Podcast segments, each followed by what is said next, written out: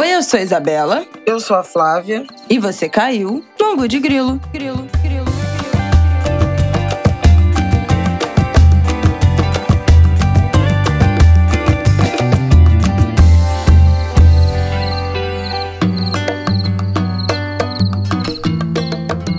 Oi, gente! Boa terça-feira, Angu de Grilo 165 está no ar. Dia 13 de dezembro está acabando o ano, mas vamos que vamos para mais um episódio. Tudo bem, Flavel? Tudo bem. Esse é o humor da. Esse é o humor dela por estar gravando no domingo. Não vou nem falar de manhã, que já são cinco para meio-dia. Mas ela tá muito bem humorada, tá, gente? Vem aí um ângulo de grilo. Eu tô cansada, minha voz tá Astral. péssima. Essa Covid me deixou com a voz muito ruim. Ainda tô tendo episódios de, de tosse. Tô cheia de trabalho para fazer.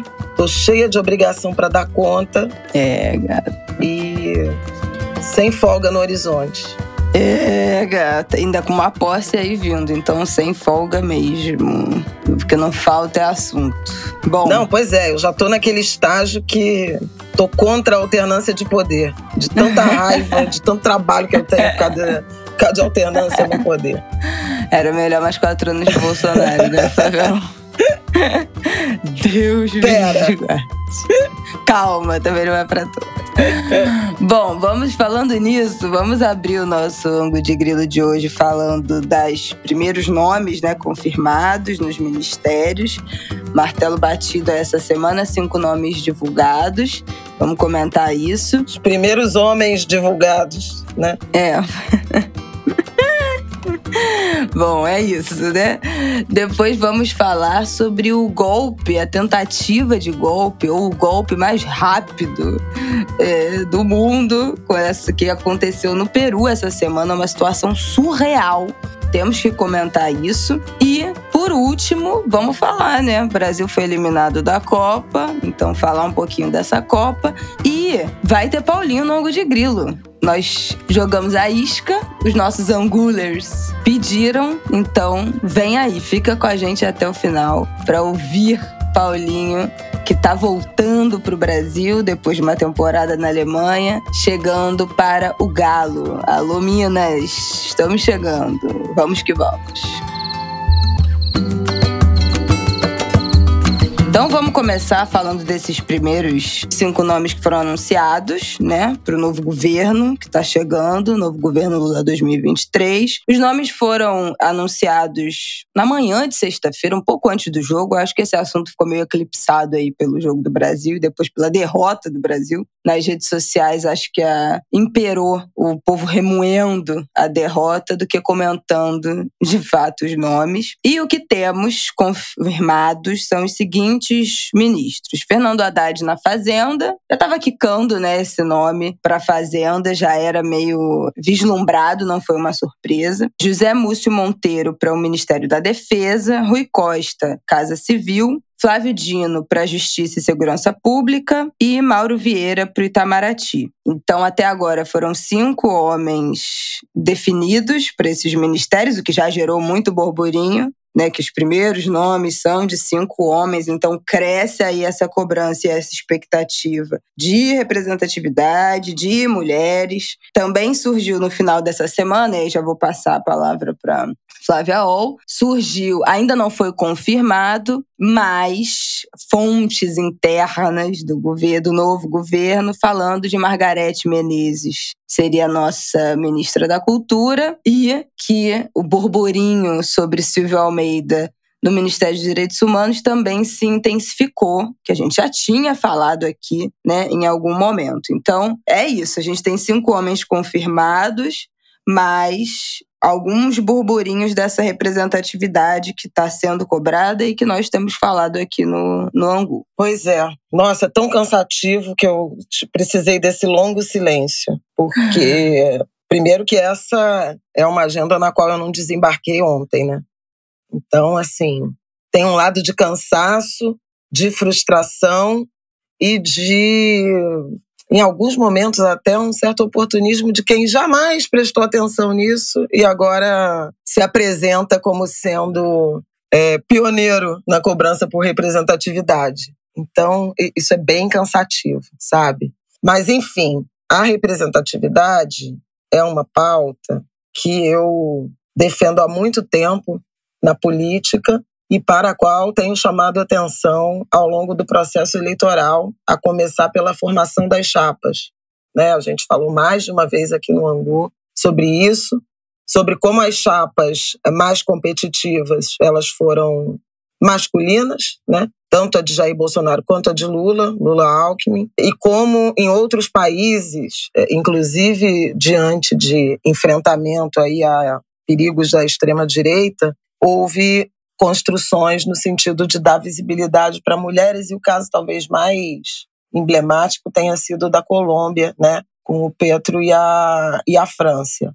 Quem tiver interessado em ouvir mais sobre isso, deve pode procurar uma edição antiga do Angu, quando a gente falou da Colômbia e da forma como o movimento negro lá se articulou para fazer da França Marques a, a, a candidata a vice-presidente e, eventualmente, catapultar uma eleição dela a presidente no próximo ciclo eleitoral ou nos próximos ciclos eleitorais. Aqui, como muita gente ouviu e se emocionou, eu chamei atenção para o fato de Lula ter sido eleito, né, sobretudo pela lealdade, né, pela convicção de mulheres, de negros, também de indígenas, né, das maiorias minorizadas ou das minorias mesmo. Não vou, não vou repetir, quem quiser também ouça de novo aquele áudio que viralizou. E aí vem uma certa frustração ou, digamos assim, uma certa inquietação ser mais precisa e vou usar uma, uma certa inquietação com as escolhas anunciadas até aqui. Tem questões importantes. Primeiro, não estou aqui como alguém que vai, ou que quer, ou que pretende desqualificar os nomes escolhidos até aqui.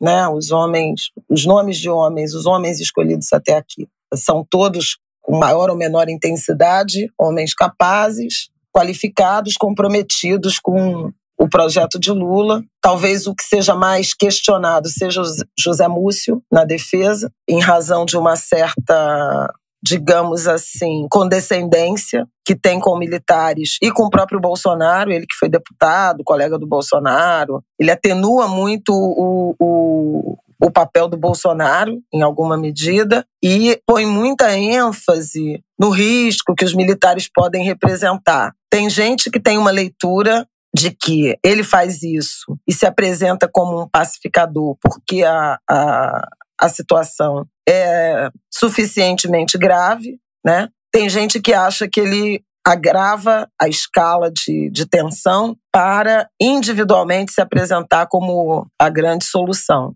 É ruim quando há uma divisão de opiniões e se enxerga um ministro, um ministro da Defesa, com entre, né, uma visão equilibrada e um excesso de vaidade, porque isso deturpa a nossa a nossa capacidade de, de avaliação. Por isso que eu estou começando com a falar da defesa para depois entrar objetivamente. Tem gente que acha que foi uma rendição aos militares, quer dizer, botar um, um, um quadro mais maleável é, de certa forma, se render a essa ameaça. Mas o Lula nunca foi um político confronto. Né? O Lula é mais marcado pela tentativa de conciliação, sindicalista que é e que sempre foi, acho que ele tem isso na, nas veias, do que exatamente um, um, político de tensionar. Se a gente pensar nos militares, por exemplo, o que foi o governo Lula, o que foi Dilma, né, você vê nitidamente a diferença de um presidente que é mais de fazer concessões e de uma presidente que puxou a corda e aí os desfechos, né, o resto é história, né, como dizem.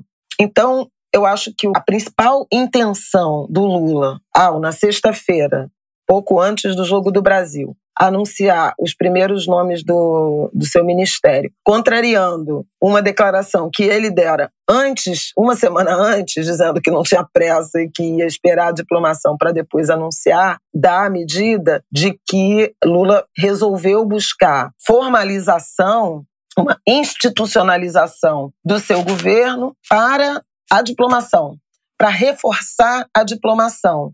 Eu apresentei essa hipótese na, na quarta ou na quinta-feira no Estúdio I e acho que ela se confirmou. Né, na direção de Lula chega na, na diplomação, e quando vocês estiverem ouvindo isso, ela já terá acontecido, mas com os nomes das grandes figuras né, de reforço institucional da democracia e do governo dele já definidas. E aí acho que é um pouco pá de cal ou, ou sacramenta de vez o resultado das urnas. A diplomação é uma cerimônia formal que existe desde 1951, em que o Tribunal Superior Eleitoral confirma a decisão das urnas diante da institucionalidade, não só com declarações como aconteceu até agora, mas sacramenta isso. Chegar nesse dia com o ministro da Defesa escolhido e os chefes das Forças Armadas igualmente indicados, no momento em que tem arroubos golpistas ainda pululando pelo país, né?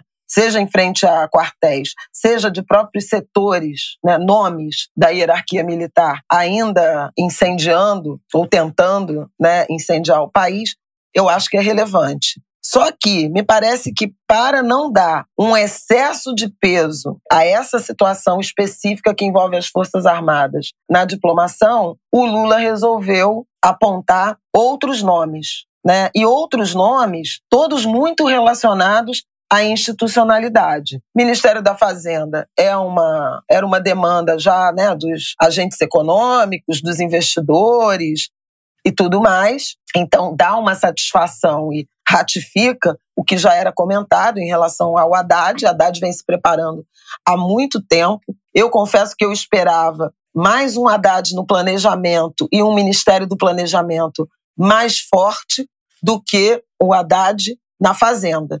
Mas entendo o movimento do Lula. Ele não quer um Ministério da Fazenda mais enfraquecido no sentido de burocrático ele quer um ministro à sua imagem e semelhança, que tenha também atributos de negociação política. E acho que de resultados microeconômicos. A gente até pode falar um pouco mais disso, porque o, o Haddad, ele primeiro declarou que as prioridades eram a substituição da âncora fiscal, né, do, do regime fiscal sustentável. Também convido a edições anteriores sobre o teto, né, que a gente falou. O teto acabou, a PEC ainda vai ser aprovada, a PEC do Bolsa Família ou a PEC da transição, mas o texto que o Senado aprovou vai ser aprovado ainda na Câmara, mas o texto que o Senado aprovou, ele estabelece um prazo para que o para que o teto seja substituído por um novo regime fiscal, regime fiscal sustentável.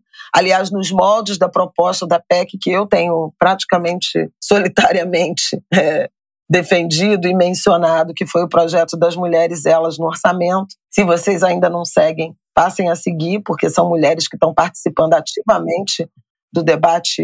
Né, é, o episódio passado ficou na sinopse aqui do episódio. Na semana passada eu deixei aqui na sinopse do episódio o link para o Instagram do Elas no Orçamento. Vou deixar de novo. Então, mais um chamado aí para acompanhar. Para acompanhar isso, né? Que aí isso se relaciona com a representatividade que a gente começou falando e que eu ainda vou voltar nela. Haddad tem, então, assume com essa atribuição de apresentar o novo regime, de conduzir a reforma tributária. Ele sabe da importância da reforma tributária, inclusive porque foi prefeito, né? E essa solução, ela precisa contemplar União, estados e municípios, né? Uma decisão federativa importante e ele tem dado sinais nas declarações dele de que planeja defender uma reforma que introduza não só simplificação e racionalização do nosso sistema, da nossa estrutura tributária, mas mais justiça tributária. E isso significa tributar mais renda e patrimônio e menos consumo. E a tributação excessiva sobre consumo é o que onera os mais pobres, porque proporcionalmente uhum. quem é mais pobre paga muito mais imposto do que quem é mais rico, porque a carga tributária está muito concentrada no consumo de bens e serviços. Não vai ser uma disputa fácil, os governadores já estão reclamando do que Bolsonaro e o Congresso aprontaram em termos de redução de arrecadação para subsidiar a gasolina uhum. da classe média no período eleitoral. Então, vai ser animado e esses são mandatos do, do Haddad. Agora, o Haddad também está com mandato, e isso me, me chamou a atenção, Na sexta-feira, quando anunciou o, o nome desses cinco ministros, o Lula falou especificamente no orçamento do Minha Casa e Minha Vida que desidratou.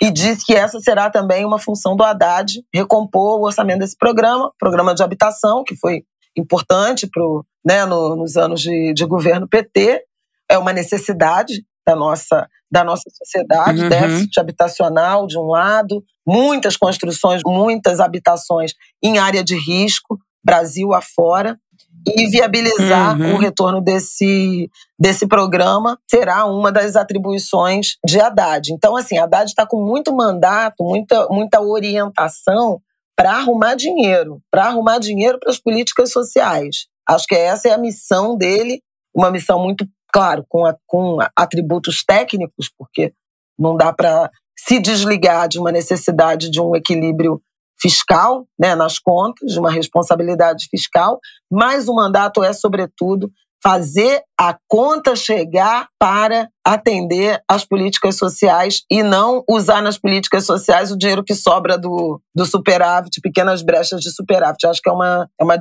é uma diferença importante em termos de visão de atuação, né? É o que é meio e o que é fim. E o outro, eu sei que você quer falar, mas rapidamente. Não, eu queria te perguntar uma coisa na verdade, sobre o ah. Haddad. Você acha que a decisão também dele no Ministério da Fazenda, que é um cargo de primeira ordem, também já é um primeiro passo, talvez, para impulsioná-lo para 2026? É, tem, tem muita gente que tem essa leitura de que o Haddad larga como o candidato favorito de Lula, né? Ele está sendo brindado e reconhecido por características que são muito louváveis, né? O Haddad foi muito leal ao Lula né, esse uhum. tempo todo, desde o 18. O Lula está muito nitidamente recompensando quem ficou com ele. Isso é muito nítido e o que ele passou não foi pouca coisa. E talvez o Haddad seja a figura mais leal. Me parece que o Lula está se revelando, se revelando, se confirmando como um político que preza lealdade acima de tudo. E isso a gente eh, observa, em particular, com dois ou três nomes, um deles o Haddad, outro a Glaze Hoffmann. A Glaze, né? Outro, Geraldo é. Alckmin. Não a lealdade ao Lula, mas a lealdade que é marcante no, na, na trajetória do, do Alckmin. Né? O Alckmin foi extremamente leal ao PSDB, ao Maricovas, Sim, né? Toda a história dele e foi traído, assim como o Lula também, né? Então tem um encontro ali de muita, eu acho que muito pautado por esse sentido de, de lealdade, né? Isso fica ainda mais evidente observando a deslealdade do outro lado, né? Como a gente viu nos últimos anos, que também já não é assunto novo pois aqui no é. de Grilo. Inclusive na última semana o o PL querendo é, vai entrar contra a, a, eleição, né? O, a vitória do Moro como senador, tentando favorecer o candidato do PL que foi derrotado pelo Moro. E aí, ao mesmo tempo, o Moro estudando se filiar ao PL, partido que quer acabar com a vitória dele. Olha, é uma coisa assim bizonha. Mas esses ciclos, né? O Sérgio Moro é o, é o ícone dessa. E essa relação dele nos últimos, nos últimos anos é o ícone dessa deslealdade. O cara vai, volta, fica sem lugar, é chutado, é recusado num partido, fica sem ter para onde ir, volta de papagaio de pirata do Bolsonaro. Daqui a pouco também já tá lavando as mãos. Então, observar esses jogos de, de abandono e de deslealdade dos últimos quatro anos dessa, dessa categoria aí de, de pessoas, faz saltar mais ainda aos olhos a lealdade inquestionável de algumas figuras do PT. Do PT, né? Principalmente. Pois é. Então, assim, esse é um tema. Cristiano Zanin, que é o advogado, né?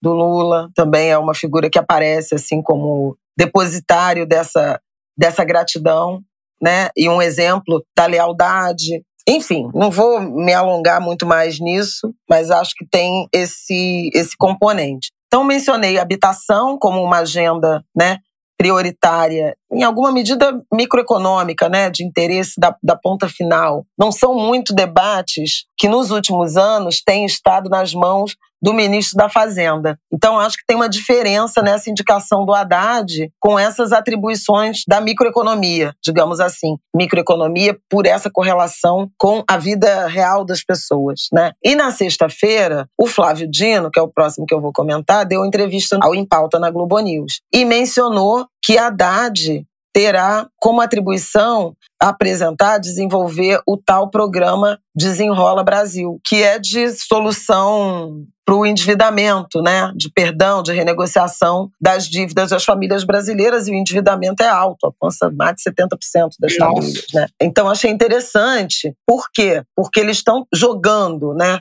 no Haddad algumas agendas que se aproximam muito da vida real das pessoas, né? Então, habitação, a questão do endividamento. E aí, finalmente respondendo então a sua pergunta, se isso decolar, juntamente com um ambiente macroeconômico de maior justiça tributária, que isso é uma coisa que se constrói a médio e longo prazo, mas de redução do desemprego, por exemplo, pode sim fazer do Haddad uma grande vitrine para uhum. 2026 para ser o candidato. Embora não necessariamente o cara da Fazenda seja o mais indicado. A gente tem alguns exemplos, né? Fernando Henrique talvez seja o mais, o mais bem sucedido, né? De ministério, ministro da Fazenda que se tornou presidente, muito a reboque do, do Plano Real, né? Mas, enfim, pode ser que diante dessas demandas sociais e dessa escolha do Lula, que é, por um ministro da Fazenda que assuma essa necessidade de viabilizar a área social do ponto de vista orçamentário, que isso alavanque uma candidatura Haddad, Andrade. Meu voto é em Haddad, Haddad, Haddad. Então vamos ver. Agora, ele assumirá. Vai ter que trabalhar, né? Porque vai ter que trabalhar contar, e vai ter carregando que. Nas é, costas. Vai ter que trabalhar e ele vai ter que conquistar Meu a confiança Deus. de um mundo econômico-financeiro que não confia, que, pelo Nossa. contrário, que essencialmente desconfia. Do é. mercado. É. Então, não vai ser simples, porque ele tem que tem que ser um Lula, né? Para conciliar tantos Bom, interesses. É, mas não seria, mas também, enfim, né? Não seria simples para ninguém desse governo, porque, né? Não é isso que o mercado quer. Tudo já começa essa coisa estriônica de, ai meu Deus, o mercado reagindo pessoa dá um suspiro, dá um espirro, o mercado reage. Então, também não seria fácil para ninguém. Quer falar mais de outros nomes? Quero. Então, esgotamos Haddad. Acho que vale a pena é, mencionar né, rapidamente Mauro Vieira, que é um quadro né, do Itamaraty, é embaixador na Croácia. Olha, foi anunciado no dia do jogo. Ai, pois é. Aí alguém brincou, bom, sabemos quem é pé quente no ministério, né? O cara estava na Croácia e o Brasil perdeu para a Croácia, foi eliminado, né? A Sacanagem. seleção brasileira foi eliminada pela, pela Croácia. É um quadro é, de carreira do Itamaraty, já tinha sido chanceler no governo Dilma, reassume o cargo com uma missão de reintroduzir o Brasil na geopolítica, na no, comunidade no, no, na, comunidade, é. no debate internacional do Esse mundo aí é outro que também vai ter que trabalhar Porque, muito. Veja, não é que o Brasil não tivesse inserido no debate. Ah, é, tava lá com Exatamente. Estava tava inserido no, no debate mais racionário, votando é, contra agendas importantes para os direitos humanos. Então, estava inserido num lado nefasto né, da comunidade internacional e volta para o é mundo democrático. Ele é muito ligado ao Celso Amorim, então não tem quem não ache que Celso Amorim, que é outro que ficou lá do Lula e tal, não foi contemplado, então não volta a ser chanceler, mas tem uma tem sem dúvida alguma uma influência. Ele é ainda um dos grandes conselheiros muito próximos de, de Lula rolou uma frustração, havia uma expectativa de que pudesse finalmente ter a nomeação, a indicação de uma mulher para o Ministério das Relações Exteriores, o que não aconteceu, mas tem expectativa de duas mulheres, Maria Laura da Rocha e Maria Luísa Viotti, que podem assumir a Secretaria-Geral do Itamaraty, que é o cargo mais alto na, da carreira diplomática. Já seria uma, uma novidade, né? mas não são ministras.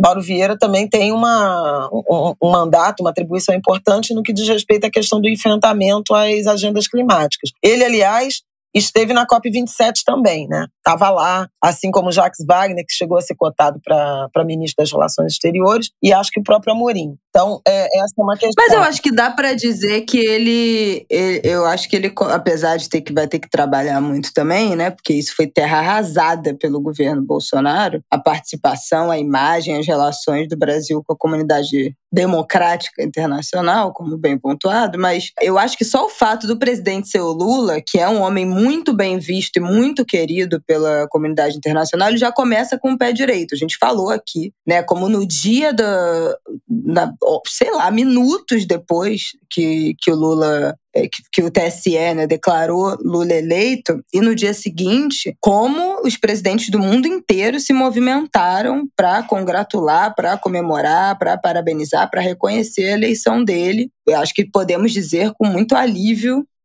Macron foi um que, que não escondeu a sua felicidade. Então, acho que ele começa aí com o pé direito, pelo menos com a simpatia dos países estrangeiros ao que é, a, a ouvir, né, a, a querer encontrar, a estar aberto para restabelecer esse canal simpatia essa que não teria no segundo governo Bolsonaro e talvez nem num outro governo de terceira via desconhecido. Né? Sendo Lula, começar do zero, né? Teriam que construir essa imagem e o Lula já carrega né, uma, uma visibilidade, Sim. uma legitimidade anteriores a, a essa eleição. Tem uma, uma proxy disso que você está falando, que foi na semana passada, a equipe de transição falou de preparativos para posse e já tem 12 líderes mundiais confirmados, presentes na cerimônia. Não é trivial, porque é 1 de janeiro, né? Mas tem nomes, por exemplo, presidente da Alemanha, presidente de Portugal, Marcelo Rebelo de Souza, da África, presidente de Angola, do Cabo Verde, da Ásia, Timor-Leste.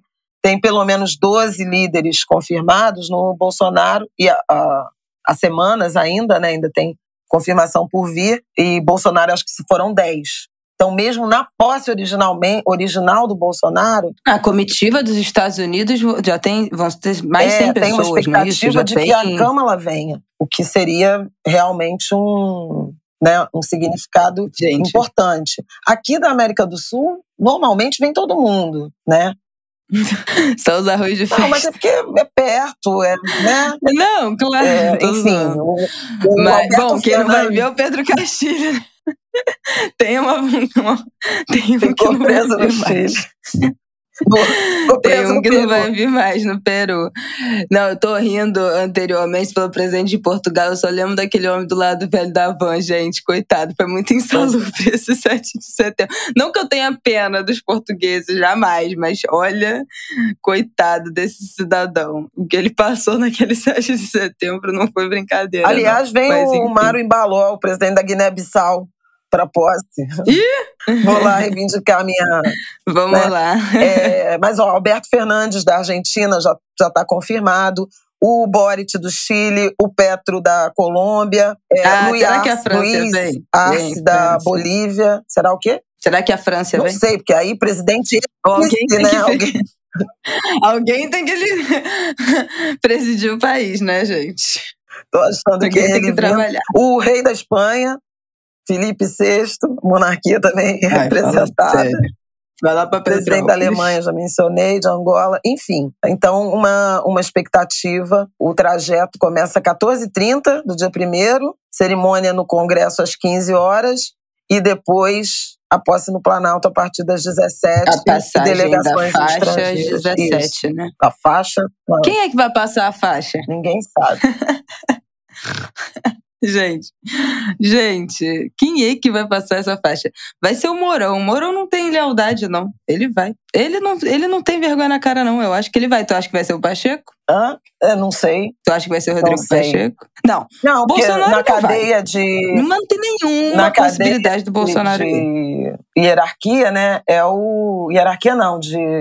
Sucessão. De sucessão é o Lira, né? Antes do. Pacheco ah, é o Lira. Antes. É. É presidente é, vice, presidente da Câmara e presidente do Senado. Do Senado, não é primeiro, não? Que situação. Pois é, enfim, não sei, não sabemos, vamos ver. Quem viver, verá. Então, assim, isso aí para fechar esse, esse ponto sobre posse, sobre inserção internacional do Brasil e tudo mais. Aí restam Justiça, e qual é o outro ministro que ainda não falei? Haddad Múcio Mauro.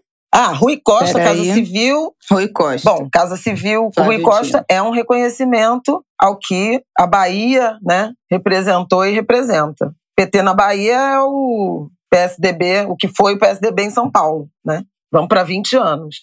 Dois mandatos de Jacques Wagner, dois mandatos de Rui Costa e agora nosso Jerônimo Rodrigues. E é interessante, uma casa civil que representa né, o Nordeste.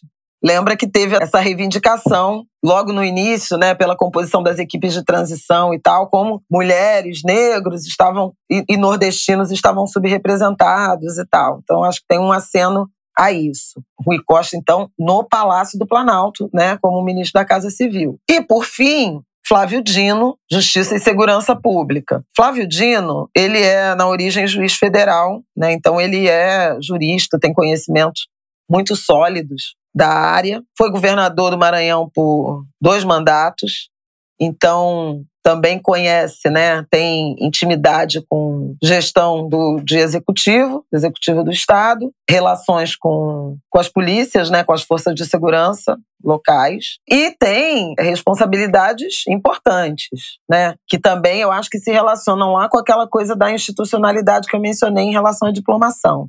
É sob o Ministério da guarda-chuva do Ministério da Justiça que estão a Polícia Federal e a Polícia Rodoviária Federal não é trivial, né? Muito aparelhadas, né? Uhum. A Polícia Rodoviária Federal totalmente aparelhada e a Polícia Federal muito fraturada, né? Muito fragmentada em razão das interferências que Bolsonaro e seu grupo promoveram. Então, é, acho que o primeiro papel é, é reorganizar, né? Rearrumar institucionalmente esses dois órgãos, né? Essas duas instituições do Estado que foram absolutamente sequestradas né, pelo personalismo, pelos interesses pessoais do grupo que está no poder. O Flávio Dino já indicou o, o, diretor da Polícia Federal, Andrei Rodrigues, que era meio óbvio, responsável pela segurança do Lula na campanha e tudo mais. E na entrevista ao Em Pauta, até respondendo a uma pergunta minha, ele disse que essa semana que entra vai se debruçar sobre a Polícia Rodoviária Federal e ele deu uma, ele fez uma, uma frase que eu anotei, achei muito importante, né, de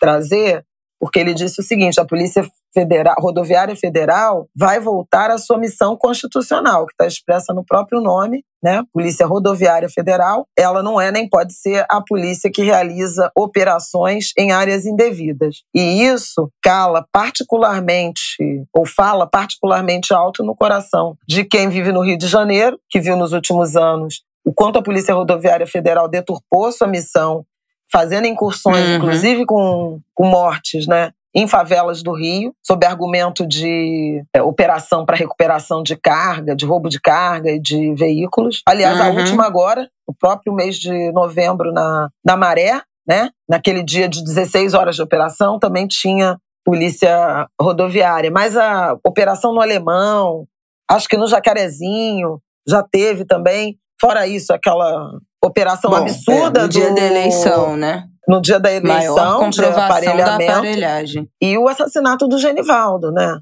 Asfixiado dentro Sim. de uma viatura. Então, assim, tudo errado né? na, na condução da Polícia Rodoviária Federal. O diretor atual, réu, né? Por prevaricação, por, por ter feito campanha para para Bolsonaro. Então, essa é uma dimensão. Flávio Dino disse que um compromisso também com o enfrentamento ao crime ambiental. Ele até anunciou que vai haver um, vai ser criado um departamento na Polícia Federal para investigação e enfrentamento a crimes ambientais, tratando muito da Amazônia, obviamente. Diálogo estreito com o Ministério da Defesa, seja por conta dessa, dessa questão da necessidade de maior fiscalização, segurança, vigilância, enfrentamento ao crime pelo Exército, né, na contribuição do Exército na Amazônia, nas fronteiras e tudo mais. Também na questão do desarmamento, né, ele tem, ele está cheio de agenda, né? O que eles estão chamando de revogaço, que é alterar, também respondendo a, a uma pergunta minha, ele confirmou a intenção, né, de alterar, né, o afrouxamento, né, a flexibilização do acesso à arma de fogo, seja pelo pela restrição das armas de uso restrito, principalmente as armas longas que foram liberadas, tipo fuzil, quantidade de armas e de munição, a questão do prazo de validade do registro, que Bolsonaro dobrou de 5 para 10 anos, um recenseamento para ver quantas armas e quem são os donos de armas no Brasil. As informações são totalmente desencontradas, tem um apagão também nessa área. E um possível, ele mencionou, estímulo econômico, que é a compra, né? Principalmente dessas armas longas, para serem reincorporadas pelas forças de, de segurança. E nisso também o Ministério da Justiça não pode andar sozinho. Precisa do Ministério da Defesa, precisa das Forças Armadas, muito do sistema de controle né, de, de armas passa pelo Exército, que está, né? A minha coluna de sexta-feira também, que eu acho legal compartilhar, tem ali o, o, caso exemplar da denúncia do Ministério Público Federal contra Roberto Jefferson por conta do ataque, né, da, das quatro tentativas de homicídio contra policiais federais na, no, no, domingo 23 de outubro. Ele já foi tornado réu também por esse, por esse crime. A justiça acolheu o pedido do Ministério Público e ali mostra né, que Roberto Jefferson, réu, em prisão domiciliar, conseguiu registrar uma carabina no Exército, no sistema Sigma do Exército. Conseguiu comprar munição e nunca teve autorização para ter granada e tinha, tanto que lançou três granadas contra é, os policiais federais. Então, assim, muito evidente, sabe, o descontrole, que não se sabe se é falha de fiscalização, se é incompetência, se tem a ver com afrouxamento da legislação ou se foi favorecimento político a um aliado do, do presidente da República, né?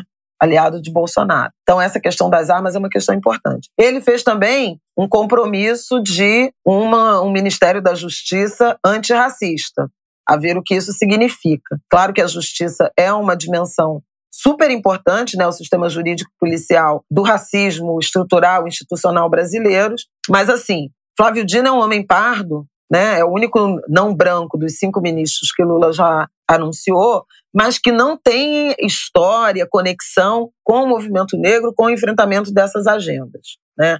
O Maranhão teve problemas sérios na segurança pública, na relação com o governo, é, envolvendo proteção a territórios indígenas e quilombolas. Lá teve muitas nos últimos anos, muitos assassinatos de, por, por razões, por questões é, fundiárias, né? É óbvio que isso não é atribuição somente do governador, mas há muitas críticas.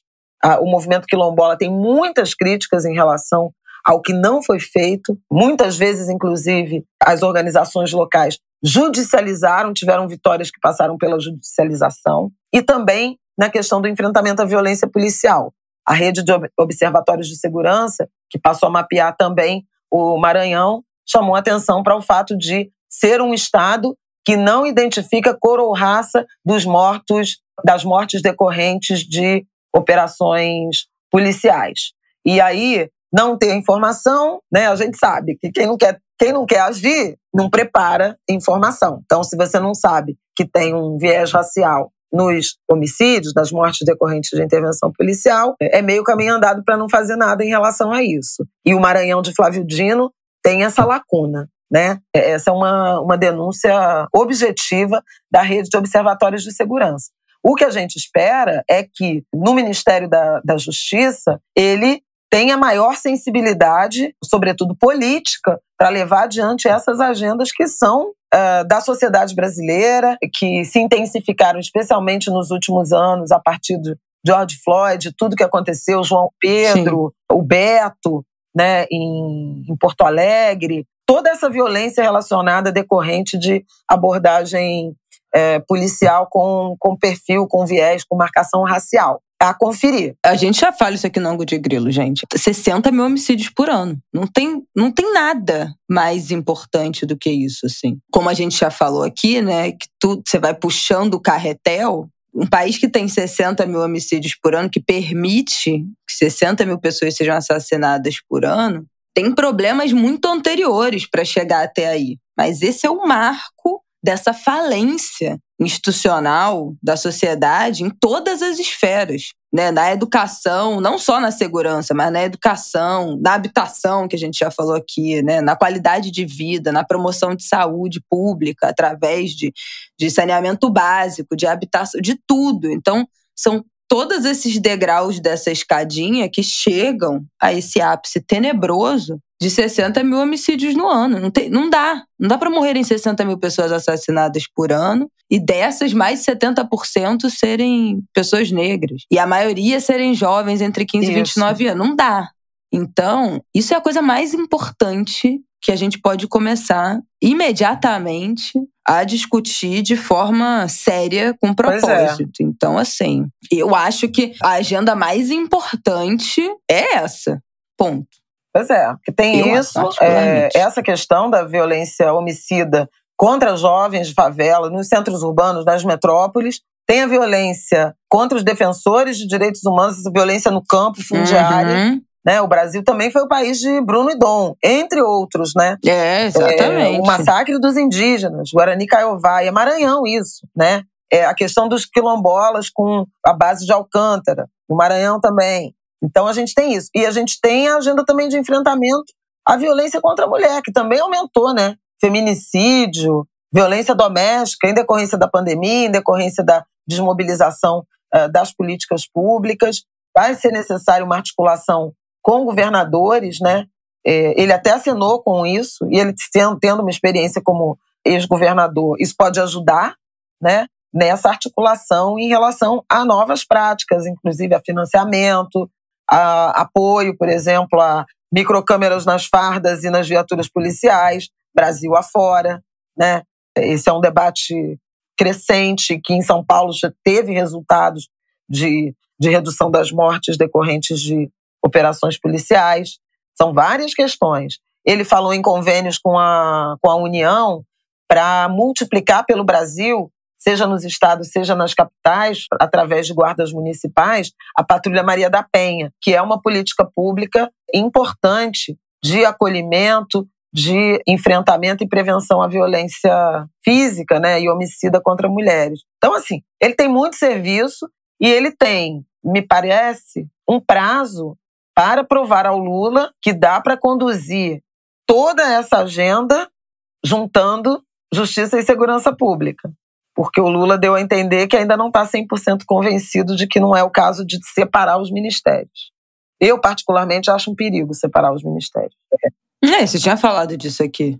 Quando, quando apareceram os grupos de trabalho separados, né, a gente falou disso. Pois é. Então, é, então podem resgatar também no, no Angu antigo. Por que eu acho? Mas essencialmente porque poderia transformar esse Ministério da Segurança Pública em um Ministério das Polícias, né? E Sim, dá poder para é, empoderar corporativamente em vez de direcionar políticas é, articuladas. Aí acabou, acabaram os ministros, mas é, agora eu vou voltar para o início, né? Cinco homens, quatro homens brancos, como os primeiros nomes é, indicados por Lula. Aquela foto de sexta-feira foi constrangedora. Só tinha a Gleisi no, no palco. E aí, o Lula se antecipou. Ele está entendendo o bafo no cangote é, de cobrança por diversidade. Antes de ser perguntado, e ele foi na coletiva, mas antes de ser perguntado, ele já falou que calma, calma, gente, esse é o começo, nós ainda vamos ver muitas mulheres, negros e indígenas no ministério. Meu ministério vai ter a cara da sociedade brasileira, tem que ter a cara é, no, em termos uh, de, de proporcionalidade étnico-racial e orçamentária. Eu adiciono, porque não adianta ter cinco mulheres em ministérios que têm dois reais, três bananadas para gastar, entendeu? É muito diferente ser um, uma mulher, né, ou um homem no Ministério da Educação que tem um orçamento mega e ser uh, a ministra das Mulheres que tem um orçamentinho desse tamaninho. Então, vamos também é, observar qual vai ser o poder, né, de caixa, o poder financeiro desses, desse ministério diverso. Até aqui, eles estão com os homens, né? É, grande poder político e, em, em larga medida, também orçamentário nesses ministérios já anunciados, tirando Itamaraty, que tem pouco dinheiro, né? Inclusive, essa é uma demanda também do Itamaraty. O Brasil está, inclusive, devendo a organismos internacionais, né? É surreal. Calote, caloteando organismos internacionais. Aí, o que que tem? A praticamente certa Anísia Trindade, presidente da Fiocruz, como ministra da Saúde, e seria interessante não só pela capacidade que ela tem, mas primeira vez que o Brasil teria uma ministra da saúde mulher, né? Não, o que é surreal. Gente, pelo amor de Deus, saúde é uma pauta feminina. Ponto. Quando a gente pensa Muito todas as fortemente, dimensões de saúde, a gente já falou isso aqui durante a pandemia. Quando a gente pensa, a gente já falou trocentas vezes sobre diferentes vieses. Quando a gente pensa é, a saúde e todas as suas vertentes, o cuidado, o cuidado com as crianças, o cuidado com os idosos, quem é que leva é, a dimensão da saúde na alimentação, quem é que faz a comida, quem é que pega a água, quem é que sofre com, com a falta de saneamento básico, quem é que.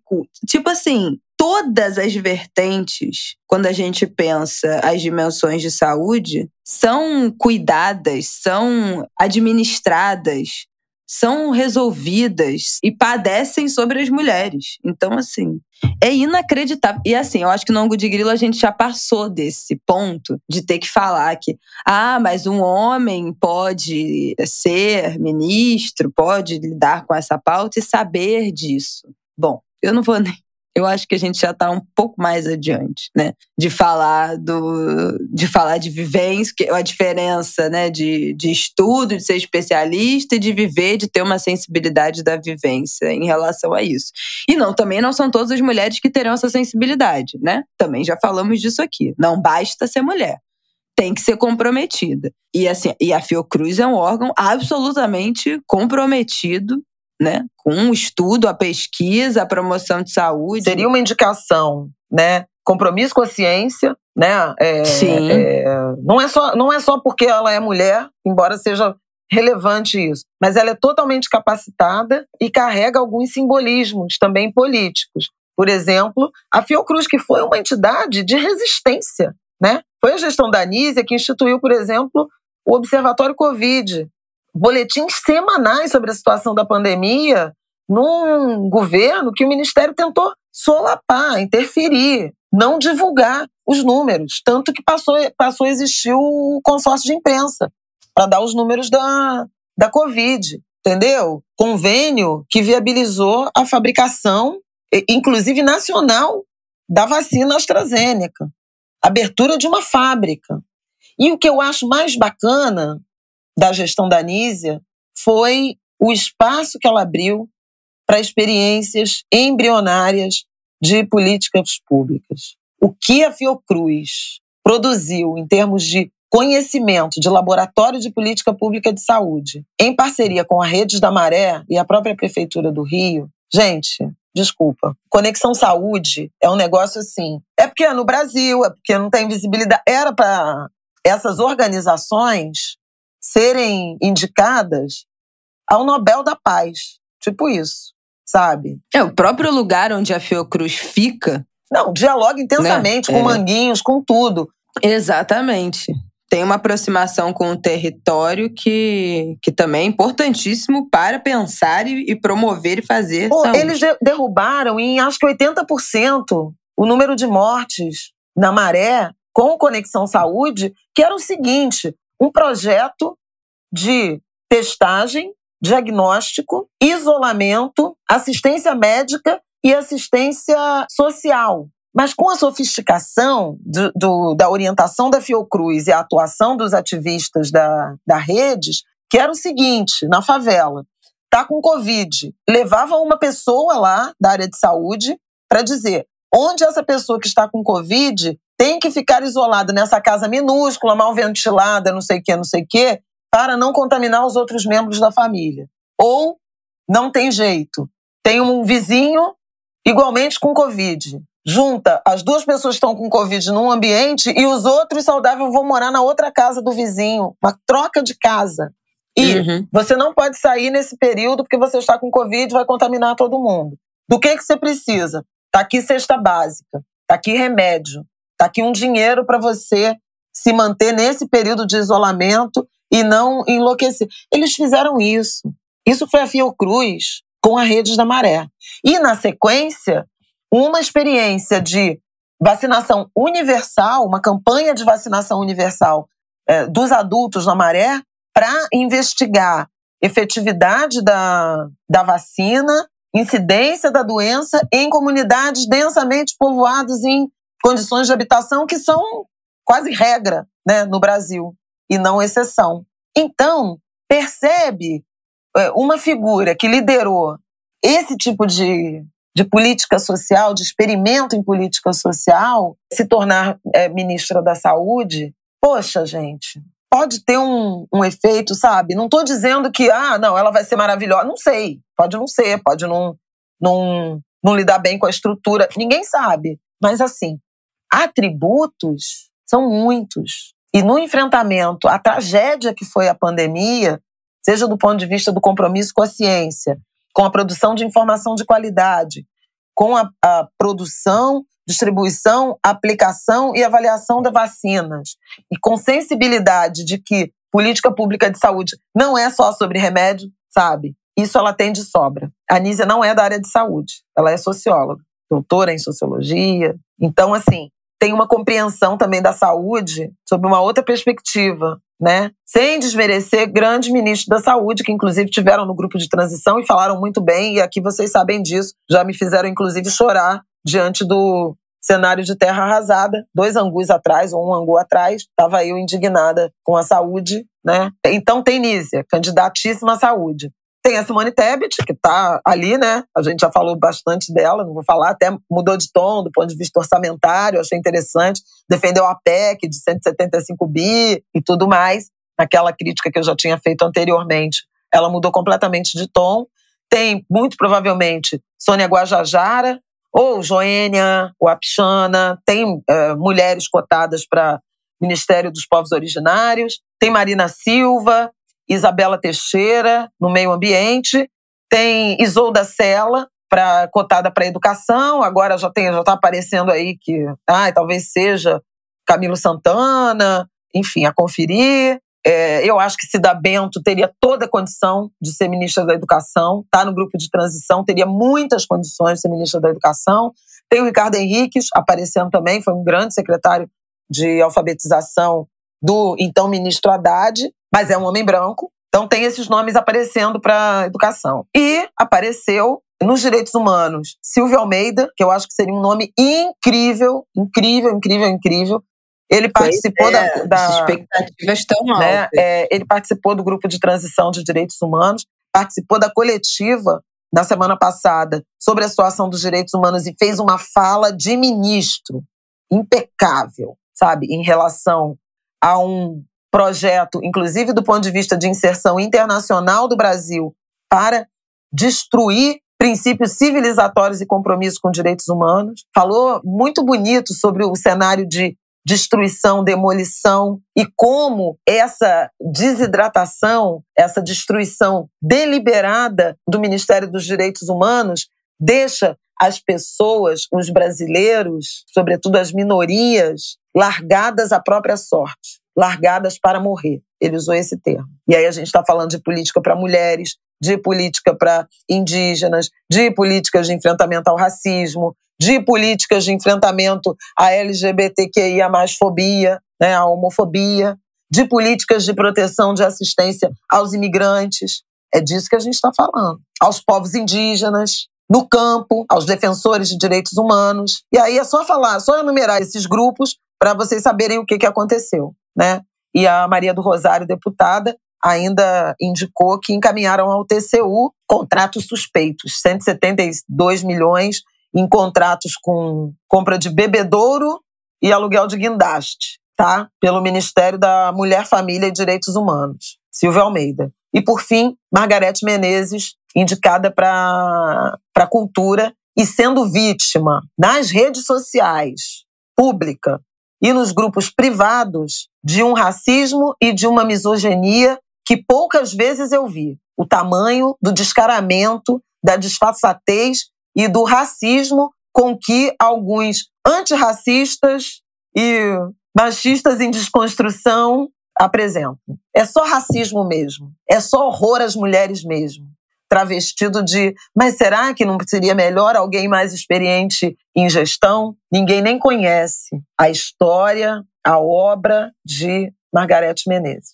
Então, assim, eu vou até ler um trechinho de uma mensagem que num grupo Conceição Evaristo mandou. Poucas coisas me doeram mais esse fim de semana do que essa execração a que Margarete Menezes está sendo exposta. Mas ela não está sozinha, não. Talvez o mais importante agora seria uma acumulação de energia em torno de Margarete Menezes. Muito axé para ela. Somos questionadas em tudo. Se outra mulher, e particularmente se negra, ao ser convidada para qualquer ministério, os questionamentos surgiriam. Tenho dito que as mulheres negras, com suas candidaturas, com seus cargos eletivos, com suas vidas sacrificadas até a morte, popularizam os partidos, representam a base, legitimam discursos de uma esquerda que veemente e de uma direita também se diz não racista, não machista, não transfóbica, não elitista e afirma ser democrática. Um povo cheio de boas intenções teóricas, discursivas. Aos homens brancos é pedido diploma ministerial, curso de gestor público. Margarete tem experiências de trabalho na área da cultura. Ninguém nasce presidente, ninguém nasce político. Sou obrigada a perguntar ou mesmo a apontar a incoerência de pessoas que, se pudessem, barrariam a indicação de Margarete. Onde estão as lágrimas, os sentimentos, a verdade do entendimento diante da Flávia minha, de Flávia Oliveira? Quando ela dolorosamente, há poucos dias, expôs os sofrimentos das mulheres negras nesses últimos anos causados por uma política que não nos deixa viver. Malungas, malungos, quilombolas, sisters, brothers, gente de espírito e práticas democráticas, nós sabemos quão duro é nosso caminho. Por isso, pouco falo, pouco provoco, pouco respondo. Quero concentrar forças guardar o axé para expandir no momento e com as pessoas exatas. Bora lá, Margarete. Ai, Angulhas, torcendo muito para isso se concretizar. É, acho que falamos tudo né? Dessa uma hora de ângulo de grilo só sobre esse, esses ministérios. Ainda tem muita coisa para acontecer, torcendo muito pelo nome de Margarete. Já fica aqui, né, esse spoiler que a gente vai ter que brigar muito se esse nome for anunciado, porque só por uma por um, um boato, uma rádio corredor, o racismo já começa, o racismo e a misoginia já começam a agir. Então, já tratando disso no ângulo de grilo para a gente se preparar pelo que vai vir se esse nome da Margarete for confirmado. Vamos ter que brigar, mas vai valer a pena, tenho certeza disso. Gilberto Gil foi um grande ministro da cultura, todo mundo reconhece isso. Fez o sucessor, Juca Ferreira, né, uma figura que foi catapultada a partir dessa experiência de Gil como, como ministro. E Margarete há de ser também, se tiver apoio, se for respeitada como merece ser respeitada, como artista que é, como artista que remou contra a maré é, no estado mais preto do Brasil, é, tomado de privilégio branco, ela não é maior pelo racismo que acompanha, inclusive, que impera também na Bahia. Todos sabemos disso, todos sabemos disso. E Margarete foi capaz de, além do talento artístico dela, além do compromisso, da ousadia de apoiar, inclusive, movimentos musicais incipientes ainda na Bahia, né, nas décadas de carreira é, que ela tem. Ela é a precursora do axé, que virou um ritmo, um movimento musical. E ela estava lá quando tudo era mato, né? quando tudo era mata atlântica. Não era nem mato, terreno, não tinha nem sido desmatada ainda. E ela estava lá. E criou uhum. na Ribeira um projeto social incrível de formação, de empreendedorismo, de multiplicidade de atividades, que tinha gastronomia, que tinha uh, música, que tinha espetáculos, que tinha moda, que tinha arte, artesanato, joia, escultura, pintura. Quem foi? E nós fomos, né, Isabel? Mercado. Nós fomos. E nós sabemos o tamanho, o potencial. Eu acabei de falar do, da experiência micro da, da Maré na, na saúde com a Fiocruz. É sobre isso né, experimentos de potenciais políticas públicas numa cadeia produtiva muito sofisticada, muito ampla, que ela domina, entende, compreende é, intensamente. E ainda por cima sai do eixo sul-sudeste. É isso. Pelo amor de Deus, vamos encerrar esse bloco. Ê, faraó. Socorro. Pelo amor de Deus. Dá, vamos, dá, vamos, coque, coque. Axé pra Margarete. Margarete, vem no angu! Se você estiver nos ouvindo, vem para o nosso ângulo de grilo. Te esperamos em 2023. é isso. Gente, vamos para o nosso próximo bloco falar lá do golpe do Peru. Bom, um, um dia de emoções, né, no Peru na, nessa semana. A gente já vem falando aqui no Ângulo de Grilo ao longo desse 2021, 2022, a retomada né, do, dos governos de esquerda na América do Sul. Eu não lembro, eu não consegui achar na descrição dos episódios se a gente falou textualmente aqui sobre a eleição do Peru. Eu acho que a gente acabou falando rapidamente, assim, no final, só um pop-up. Mas o Peru passou por uma ditadura horrível da família Fujimori, tinha derrotado em 2021 Pedro Castilho, que era o grande nome de esquerda, alguns veículos internacionais, né, até falavam dele como extrema esquerda, tinha derrotado a Keiko Fujimori, filha do Alberto Fujimori, lá em 2021. E foi uma grande vitória, né? Foi uma, uma grande comemoração ter desbancado a família Fujimori, mais um país que estava retomando um governo de esquerda. Né? E eu acho que aqui cabe aquele meme do expectativa realidade ou o início de um sonho deu tudo errado.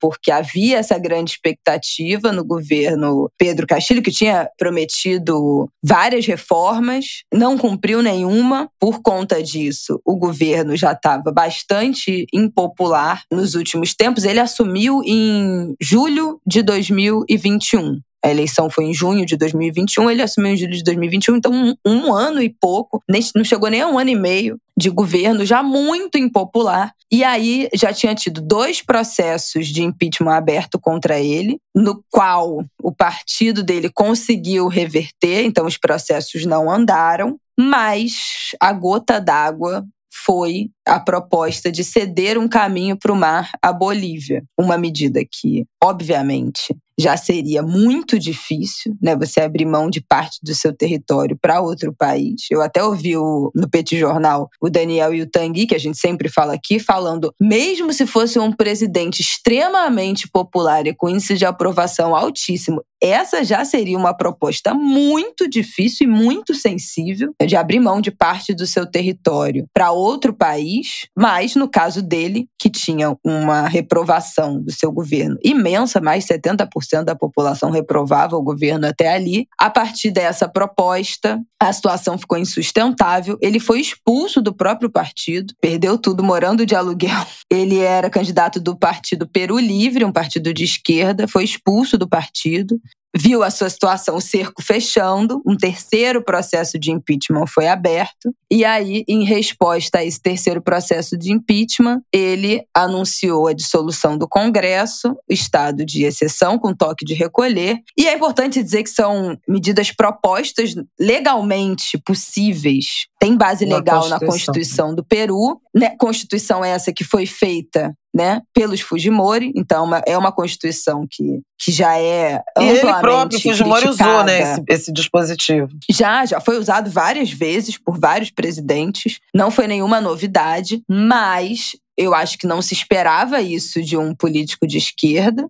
muito menos com o nível de reprovação, posso dizer assim, essa palavra existe, que ele que ele já acumulava nesse momento, nessa última semana, com esse estopim ainda da história da, da Bolívia. E aí, rapidamente, quando o pedido, né, abertura, o processo de impeachment foi aberto com 67 votos a favor da abertura do processo, a partir da declaração dele de dissolução do Congresso e instauração de toque de recolher do estado de exceção, o processo de impeachment foi aprovado em tempo recorde, em minutos depois que ele anunciou isso, foi aprovado com mais de 100 votos. Eu acho que teve seis votos contra e 11 abstenções, uma coisa assim. O próprio partido que era dele, todo mundo votou contra ele. E ele foi preso. Né, tipo assim, sei lá, uma hora e meia depois do país ser colocado nessa situação, ele foi preso e a vice-presidente assumiu, Dina Boluarte, assumiu a presidência do Peru depois da prisão do Pedro Castilho. Mas, assim, é uma situação, e o Tanguy e o Daniel até reforçaram que não pensem que o, que o Congresso, que os parlamentares estão tendo uma, uma alta aprovação no Peru, que também não. Né? A última pesquisa, 86% do país reprovava o próprio Congresso. Então tá todo mundo muito mal das pernas e ainda assim o presidente conseguiu ser pior do que, do que tudo junto. E uma coisa inacreditável, né? Uma o que aconteceu? É, é muito é muito impressionante porque foi rápido, né? Tanto tanto foi surpreendente a atitude dele, né, de anunciar pela TV num, num, pronunciamento esquisitíssimo, que ele tremia, né? O papel tremendo, assim. Você assiste o negócio, a mão dele trêmula, sem nenhuma convicção daquilo. Aliás, o advogado de defesa está dizendo que ele foi drogado e não sabia o que estava lendo. Tem até um monte de meme na internet falando Isso é que foi mal e estava doidão. Ainda. Mas, enfim, é essa alegação que ele tem em defesa dele, é, mas anunciou, além da dissolução do Congresso, uma enfim, reforma de do Judiciário, do Ministério Público e do Judiciário, eleições em nove meses para uma Assembleia Constituinte. Foi uma loucura. Estado de sítio, né? lei de, de, restrição de circulação né, de pessoas, do povo lá de direitos humanos. Havia uma preocupação enorme né, em relação ao que seria isso. Havia muita dúvida em relação ao papel das Forças Armadas e parece que estavam divididas, não, não encamparam, os ministros foram é, se demitindo, ele realmente é, demonstrou um enorme, uma enorme fragilidade do ponto de vista de apoio político e acabou em tempo recorde, empichado, preso, com uma vice-presidente que é igualmente muito fraca do ponto de vista político. Não tem nem partido ela, eu acho. Então tem uma expectativa de que essa tensão retorne, embora ela tenha dado é, declarações, primeiros discursos na direção de que vai cumprir o mandato até 2026. Acontece que o Peru é isso, é, é, já era a terceira tentativa de impeachment contra o Castilho no, em um ano, né? Mas numa oposição que nunca tinha conseguido é, efetivamente aprovar o impeachment dele, é, salvo quando, quando ele tentou o autogolpe e acabou tendo 101 votos, né, pelo impeachment dele. É curioso porque o Peru consegue combinar um caos político com um desempenho econômico ok, né? O Daniel até fala isso, né? O, na economia, os mercados já não nem olham mais para a política, a economia está funcionando, o Peru fez alguns acordos bilaterais com a Ásia e vai vivendo, né? É um país de profunda desigualdade. E aí eu queria só é, adicionar o comentário que recebi de um amigo especialista nessa área de relações internacionais do componente racial, né? O Pedro Castilho, ele sofreu muitos ataques racistas por ser socialista, por ser um professor de origem rural e andina. A elite peruana é branca e muito elitista. Então ele nunca foi digerido, né? E ele ganhou a eleição por pouco mais de 40 mil votos. Foi muito disputada a eleição. Então ele nunca teve uma, uma grande força, né? E aí esse amigo me diz o seguinte: os mecanismos que desconstruíram a governabilidade do, do, Pedro precisam ser mais bem entendidos. Ele era o único presidente da história do Peru de origem popular, com traços étnico-raciais, com aspas aqui, estranhos ao da elite da classe média alta peruana, peruanos que sequer reconhecem a descendência, a ascendência indígena, né? O desespero que levou ao tentar um autogolpe precisa ser mais bem entendido e deveríamos extrair lições. São as veias abertas da América Latina de que falava Eduardo Galeano. É bom, inclusive, fica como dica de leitura, né, sobre essa complexidade. Agora, ele em si era uma figura muito complexa, porque do ponto de vista econômico, político-econômico, socialista, mas misógino, homofóbico, contra aborto. Então ele, ele misturava, né, um conservadorismo com um suposto progressismo que, que não era bem entendido por, por lado nenhum, né? E talvez por isso tenha ficado absolutamente sem apoio. Mas atentou contra a Constituição e a própria nota que o Lula emitiu em relação a esse episódio né, foi muito na direção de uma violação à, à ordem constitucional, que foi o autogolpe, né? Não, difícil, né? Uma situação muito difícil. Então, tem muitos componentes. loucura. É engraçado porque é, foi uma coisa que se desdobrou com muita rapidez, né, em termos de solução, uhum. de dissolver esse autogolpe, restabelecer a ordem constitucional e tal, mas isso não pôs fim a uma crise E nem significa que a gente não tem que continuar olhando para o que acontece lá e outras dimensões, né? Que o quanto o impeachment da Dilma tem a ver com o fato dela ser mulher. Uhum. Né? Tudo. Pra gente fazer essa. Então, tem, tem outros componentes que não são só uma pedalada, uma. Uh, enfim. Bom, não vamos entrar nessa. Deixa é. pra lá. É, pois é. Mas eu acho que fica aí a nossa, a nossa atenção em, duas, em três coisas, na verdade. Para onde vai o Peru, né? Depois disso, porque já não, já não ia muito bem politicamente, as reformas que foram prometidas não foram feitas, a constituinte prometida não, não foi feita para sepultar essa Constituição feita pelos Fujimori, que permite esse tipo de, de, de golpe é, legalmente falando. Então, ficar de olho no que, que vai ser aí agora é, esse novo governo é, da Dilma, da Dilma, ó, da Dina Boluarte. Ficar de olho, continuar de olho nos países da nossa América do Sul é, saíram de governos de direita, extrema-direita, para governos de esquerda, como não estão encontrando vida fácil no governo. A gente já falou disso aqui outro dia em relação ao Alberto Fernandes, que também vive a duras penas na Argentina, uma crise desmedida que ele não conseguiu contornar como é que como é que fica mais um ano começando, como é que vão ficar esses governos de esquerda e um olhar para o nosso Brasil, né? Que começa agora um novo um novo, um novo governo de centro, de centro-esquerda, talvez, que não vai encontrar terreno fértil nem fácil para promover, para sei lá, para resgatar um pouco do que já havia sido feito, para promover novas mudanças.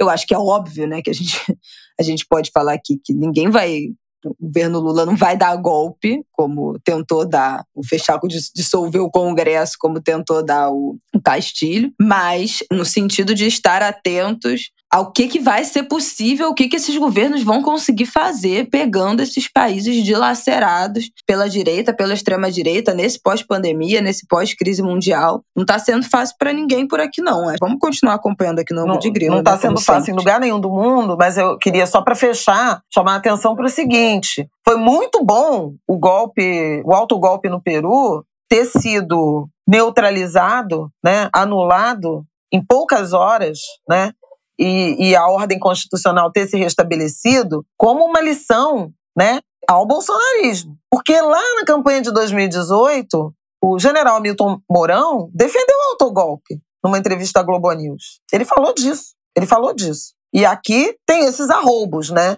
Então, acho que seria arriscado também para o Brasil, no sentido de encorajar golpista, se o golpismo no Peru, embora em do ponto de vista do, do, do perfil ideológico, né?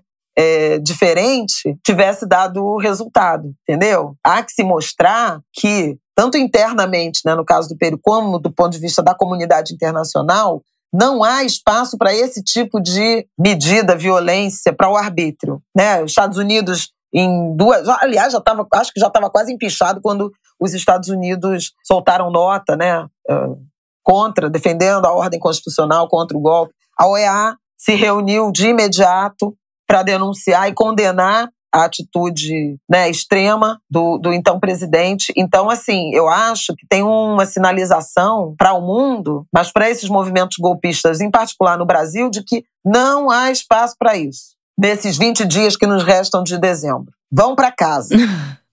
Chora na cama que é lugar quente. Então é isso, gente. Vamos continuar de olho, vamos acompanhar esses desdobramentos ao longo de 2023. Já estou jogando para o ano que vem, do que, que vai ser da nossa América Latina, nossa América do Sul, especialmente o governo do Gabriel Boric, que eu acho que é o que a gente está mais curiosa de querer acompanhar, da Colômbia e da nossa vizinha aqui, Argentina, passando ainda por maus bocados. Mas fiquemos de olho. Vamos que vamos para o nosso último bloco, falar de Copa, de Paulinho e também também já chutando para 2023. Olha que maravilha. Do que vem aí. Vamos que vamos.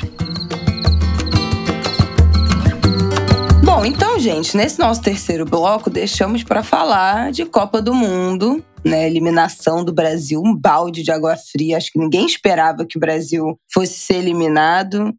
Não por ser nas quartas, mas eu acho que por ser na Croácia. Eu acho que ninguém, pouca gente, eu não vou dizer ninguém, mas a gente estava com uma expectativa alta, né, de que o time do Brasil ia passar a Croácia, por mais que a Croácia seja a atual vice-campeã, né? É, chegou à final na Copa de 2018, perdeu para a França, mas eu acho que a gente tinha expectativas altas de que a gente ia passar sem grandes sufocos, né? Mas olha, é. Foi um balde de água fria. Eu não acompanhei muito essa Copa, confesso. Mas quando você começa a ver o jogo, você se envolve, né, no jogo. Então, af, foi muito frustrante o final. Foi inacreditável a sensação, assim. Não, primeiro por essa repetição, né, da eliminação nas quartas. E é isso, na verdade, em razão do potencial ofensivo que o Brasil tinha apresentado né, em jogos anteriores, não parecia que a Croácia seria capaz de ganhar no futebol. Seria assim, na tática, porque é um time realmente raçudo. Não, raçudo assim, no sentido de, é, de menos ofensivo e mais defensivo. E ia tentar parar o ataque brasileiro. Agora, não do jeito que foi, quer dizer. É, primeiro que havia uma expectativa de uma vitória durante o jogo. E aí claro. foi 0 a 0 Aí vem a prorrogação. Aí vem aquele gol do Neymar. Não, então parecia assim, tudo resolvido. Resolveu. E aí, a derrota nos pênaltis, do jeito que foi, com o Brasil perdendo pênalti do jeito que perdeu, aí foi realmente. E o Neymar sequer batendo Difícil pênalti. de digerir. Né? É, a própria decisão. Porque foi essa grande questão, né? De deixar o Neymar por último e o melhor batedor de pênalti do mundo, do mundo sequer bater um pênalti é, poderia ter sido o primeiro, poderia ter sido ele no, no último, né? Que foi batido no quarto, já que era o decisivo, enfim. Acho que todo mundo ainda está remoendo isso. Ah, eu tô, Essa frustração. Bem sinceramente. Não, com toda a minha torcida crítica, né? Sabem que eu tenho torcida crítica, com a camisa amarela e tal, né? Não, não escondi isso de ninguém. Mas assim, achei que seria óbvio que o Brasil estaria entre as quatro melhores seleções e que teria vencido a Croácia, né? E aí Loucura. a forma como foi, entendeu? Ingenuidade, a bobeira de ter deixado a Croácia empatar aquela prorrogação, jogo resolvido. E aí talvez essa, essa arrogância de achar que tinha condição de resolver o jogo a qualquer momento. O Tite tirou o Vinícius Júnior né? também. Né? Enfim. Eu vi muita gente falando isso sobre como ainda se acredita nessa falácia da camisa que pesa. Cada vez essa história de camisa que pesa, pesa menos. Pois é. Né? Porque Brasil, 20 anos sem ganhar uma Copa, mais um. E agora mais um ciclo, né? Mais três anos e meio. Espanha eliminada, Alemanha, Alemanha eliminada. eliminada. Então, Portugal assim, depois, né? Portugal que estava jogando um super futebol. Olha aí, o Marrocos. Acho que a grande surpresa né, revelação e surpresa. É, acho que, que ninguém esperava que o Marrocos fosse eliminar a Espanha e depois eliminar Portugal. Uma coisa impensável. É. É, até é, o, o Molica, Fernando Molica, jornalista, nosso amigo, tweetou que quem ganhar esse bolão da Copa do Mundo prova que não sabia nada de futebol, porque resultados absolutamente improváveis, seleções improváveis sendo eliminadas, Japão passando em primeiro do grupo. Olha, gente, só coisa doida aconteceu. Mas acho isso ótimo, assim, tô torcendo muito pro Marrocos, muito, muito, muito, muito. Tô muito empolgada pro próximo jogo, que é Marrocos e França, colonizado com colonizador. então vai ser choque de monstro. É. É, a França tá jogando um bolão, né? Foi lá e o Mbappé no sua... último jogo não, não, não brilhou mas muito. Mas a França conseguiu dominar a Inglaterra, se bem que o Hurricane perdeu um pênalti, né, que não se perde. Isso que é o caso do Brasil, entendeu? Bom. Quando a Argentina e a Holanda empatou com a Argentina, foi para prorrogação e tal, era a mesma situação. A Argentina estava em desvantagem, quer dizer, o moral dos holandeses subiu. E, no entanto, no, nos pênaltis, eles foram lá, o Messi bateu primeiro, mandou a bola para dentro da rede e vida que segue. Não tem história. Então, não enfim. Tem, não tem meias palavras com o Messi. Daqui a três anos e meio, como disse a Isabela, tem mais, mas o Tite errou. Não vai ser o Tite, né? Os jogadores agora, é. a imprensa tem falado de técnico estrangeiro provavelmente portugueses. Vamos ver. Veremos. Vem aí. O Neymar tá muito deprimido, né? Eu fiquei muito impressionada com a postagem. Perdeu a eleição, ainda perdeu o, o, o ex. É, mas ele fez uma, ele tudo, fez uma postagem muito. Aliás, um assunto até que a gente vai tratar, né? De saúde mental. Eu fiquei ah, muito é? impressionada com. Poxa, agora ele tá pensando na saúde mental, né? E o Bolsonaro, na hora de apoiar o Bolsonaro. Olha, gente, vocês me desculpem, mas assim, o Neymar para mim é intragável. Não tem absolutamente nada mais que ele possa fazer que possa tirar de mim o ranço que se instaurou de tudo que ele fez e falou nos últimos anos em relação ao Bolsonaro. Não, cada um, se quiser gostar pelo futebol, pela pessoa, pelo, pelo carisma, seja lá pelo que for, eu não dou a mínima, mas estou falando da minha parte. Não esperem me ouvir falando, ah, nossa, poxa, o Neymar. Não, eu não consigo. Mas entendo que é realmente um dos melhores jogadores do mundo e que envolve muitos sentimentos e admiração em muita gente. Mas eu passo. Hoje não, Faro. É, Mas puxa sei. aí o assunto de saúde não, mental. Não, eu vou. É porque ele escreveu, né, ontem, um post, e hoje ele escreveu, acho que mais dois, né? Falando que já está no Brasil, obrigado por tudo e tal. Tem uma carta ao Tite. E o Tite fez tudo que o, que o Neymar quis, ele expressa gratidão. Mas me impressionou muito um post dele que começa com Estou destruído psicologicamente. Essa, com certeza, foi a derrota que mais me doeu, que me fez ficar paralisado durante 10 minutos e logo após cair num choro sem parar. Eu acho importante né, um atleta do tamanho do Neymar, com os desafios, enfim. Não vou questionar as, as, o comportamento pessoal dele, político, eu tenho várias ressalvas. Mas, assim, um atleta desse porte, né, de alto nível, com essa visibilidade, abrir um post na internet falando estou destruído psicologicamente, tem uma mudança de chave aí acontecendo. E eu até queria, porque Angulers, Paulinho, tem Paulinho no Angu, né?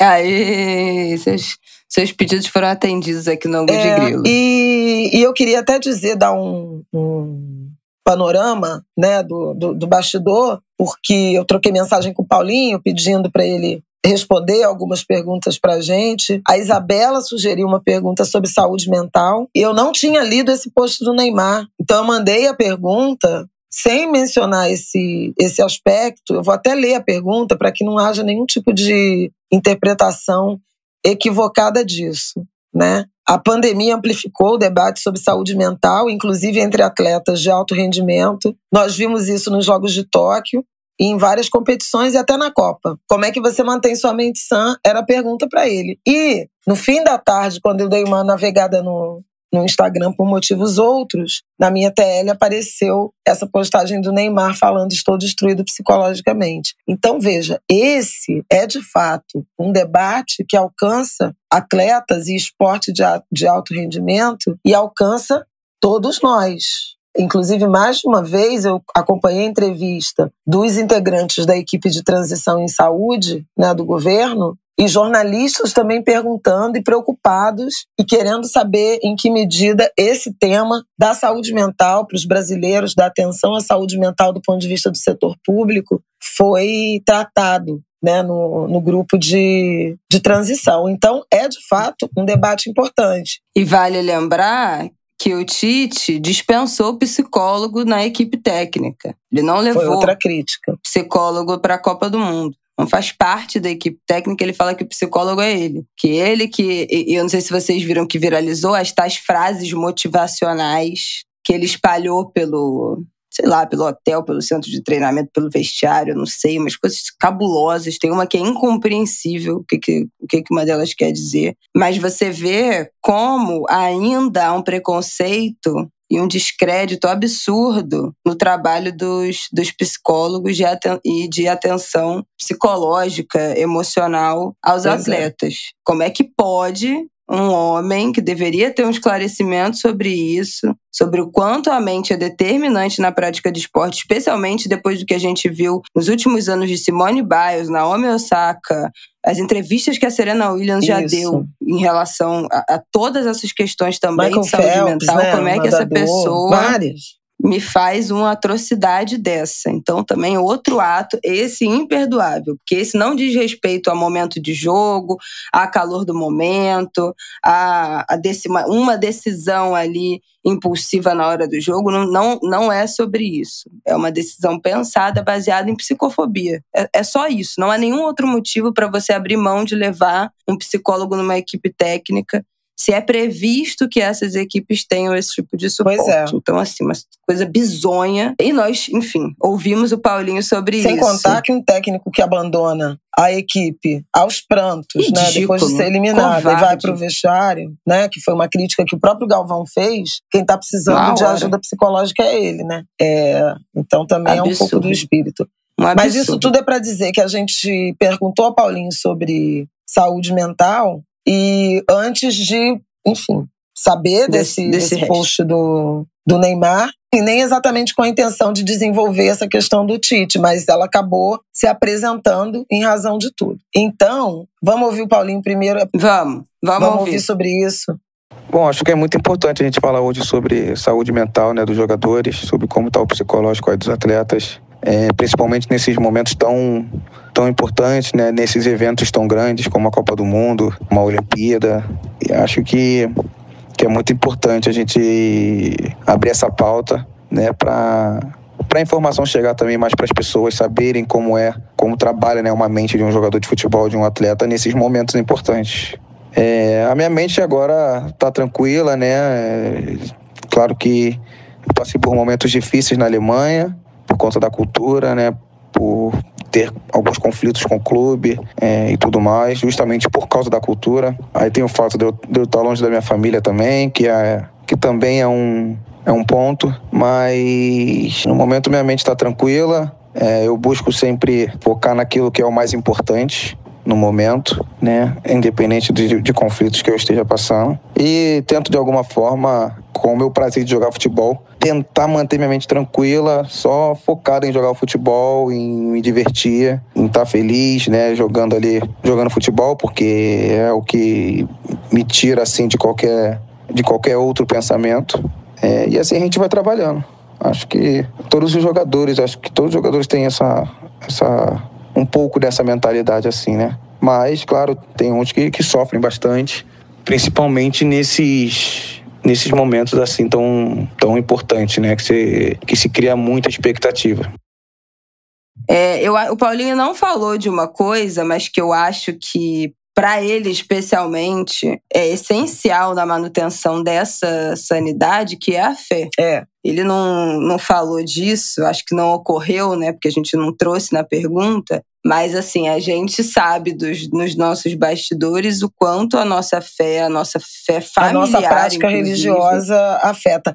Mas é que é a gente já falou muito, já falou e fala muito sobre isso com o Paulinho. Aí também né? Não, é, pois é, mas, é, mas eu acho que, que essa é uma dimensão que, que para ele é muito importante, como né, todo mundo já sabe, porque é algo que ele fala muito, que não veio na resposta, mas que definitivamente também anda junto com, Nos com tudo isso que ele falou. a todos nós, né? Total. Vamos ouvir o que o Paulinho falou sobre o que ele está achando da Copa, sobre quem ele está acompanhando, qual, qual, qual, é o jogador que ele está acompanhando, quais impressões ele está tendo aí até agora. Esses áudios foram todos gravados no domingo, dia 11. Então, é, terça tem semifinal às quatro da tarde, quarta tem semifinal às quatro da tarde. Então, se você estiver vendo depois disso, o cenário já mudou, já está tudo diferente. Mas, no momento que a gente está gravando, não tem nada ainda decidido das semifinais. Isso. Vamos ver o que, que ele falou. Bom, com relação à Copa, acho que está sendo uma Copa muito dinâmica, muitas coisas surpreendentes acontecendo, né? A gente está vendo aí a Marrocos, a Marrocos passando para a semifinal, é, Croácia ganhando do Brasil, a Argentina também com um time muito copeiro aí conseguindo conquistar o seu espaço jogo a jogo.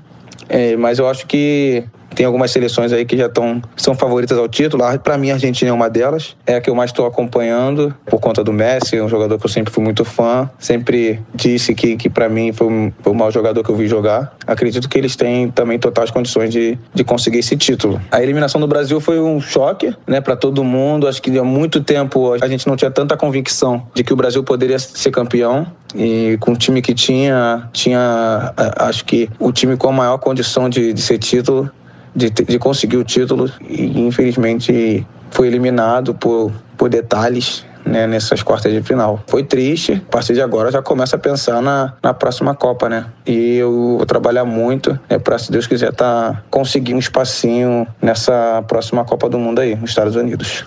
Deve ser muito doido você acompanhar um, uma competição dessa sendo atleta, é. né? Tendo um olhar assim nossa, deve ser uma loucura. Um, olhar, um outro tipo de olhar, uma outra visão do que é o jogo, do que é a, a, o, sei lá, a tática, a estratégia do time. Realmente deve ser uma, uma outra experiência diferente de nós, leigos, que, que assistimos cheio de cachaça na mente. É, a forma é, como, tipo, ele, ver, como ele analisa, é né? Estudar, né? Basicamente. E eu achei bacana, assim, a, a admiração né, que ele tem pelo Messi, que é muito antiga. Né, ele faz ali uma declaração. Ah, conta a história rapidamente que você contou no pois Twitter é, esses outro dias. dia eu contei no Twitter, né, em 2014, a Copa do Brasil. Eu era colunista no Globo, no, de uma coluna de negócios, e ganhei alguns convites para jogos da Copa no Maracanã. Só que era sempre dois ingressos, eu e mais alguém. E aí eu ganhei para Espanha e Chile e para Argentina e acho que Bósnia. Acho que era Argentina e Bósnia. E aí falei, vou levar os meninos, a Isabela eu iria levar num jogo da Alemanha. Nem lembro qual foi o jogo da Alemanha, foi? da primeira fase ainda.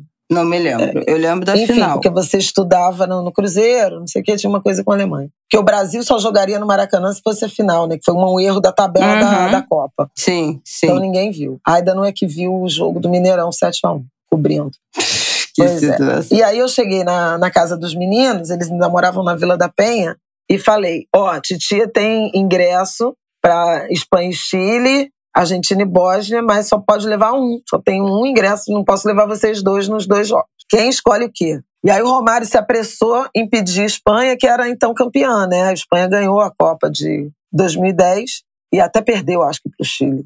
Foi eliminada também na, na, primeira fase. E o Paulinho falou: não, eu quero a Argentina. Tudo bem o Romário querer a Espanha, porque eu quero a Argentina, porque eu quero ver o Messi. Então ele já tinha uma incrível admiração. E eu lembro que eu passei o jogo mais tempo olhando o Paulinho, que já era federado ao Vasco, menino ainda. E ele ficava vidrado no Messi, falava: Caraca, Messi! Caraca, Messi! Oito anos atrás. É, ele, é, ele tinha, tinha 14, 14. Né? 13, 14. E aí é, o Messi marcou. E eu fiquei muito impressionada com a torcida argentina, que reverenciava até hoje, né? Eles se eles abaixam o, o tronco como se estivessem reverenciando um deus mesmo. E ele até e eu postei isso porque eu me lembrei na Copa disso e lembrei até de antes da final da Copa de 2002 com a Isabela também menina entendendo o sentido dessa nossa paixão pelo futebol e uma foto que eu fiz um café da manhã para assistir a final da Copa com a família, uns amigos e o Paulinho bebê assim, ele tinha dois aninhos, né? Acho que nem dois aninhos. Pra, tava para fazer dois anos ou tinha acabado de fazer dois anos. Uhum.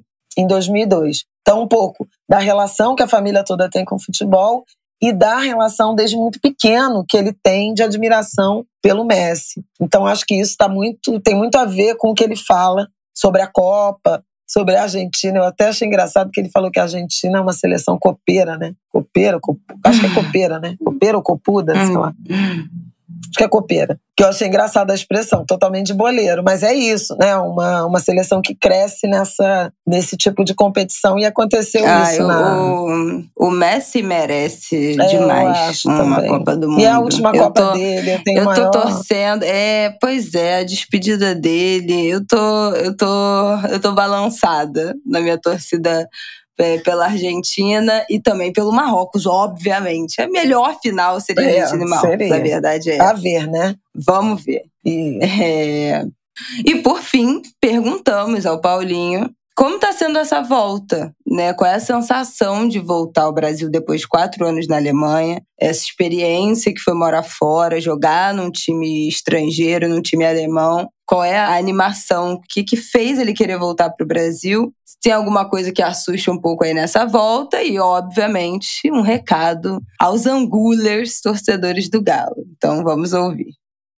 Cara, eu acho que é, o que mais me anima a essa volta pro Brasil é, é eu resgatar essa, esse meu prazer né, de estar tá, de tá jogando futebol, de estar tá mais perto da minha família, estar tá no meu país, né, viver é, é, talvez grandes emoções aqui, porque a gente sabe que que o futebol brasileiro é muito move muita paixão, né?